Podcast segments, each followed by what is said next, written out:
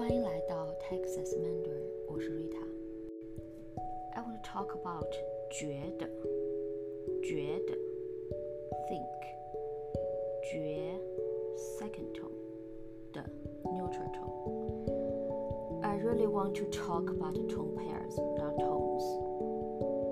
I know you guys work really hard on tones, but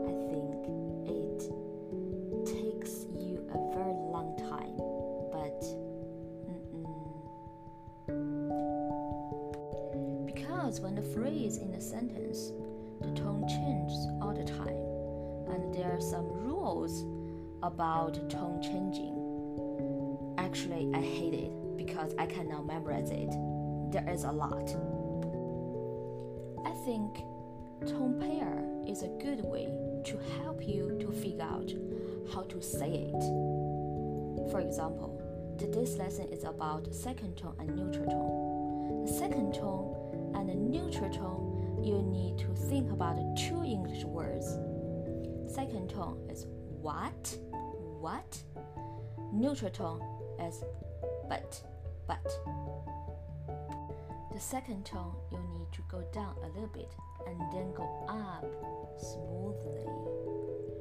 觉 go down a little bit is very important for you because when you try it, then you'll find oh, you can say the second tone is much easier than before. 觉觉 and then you have to transfer to neutral tone. You have to think about neutral tone. But, but, 觉 but, 觉 but, 觉得觉得觉得觉得 觉得 All my students say 觉 is too short, not longer enough. 觉得觉得觉得 you have to go down and then go up.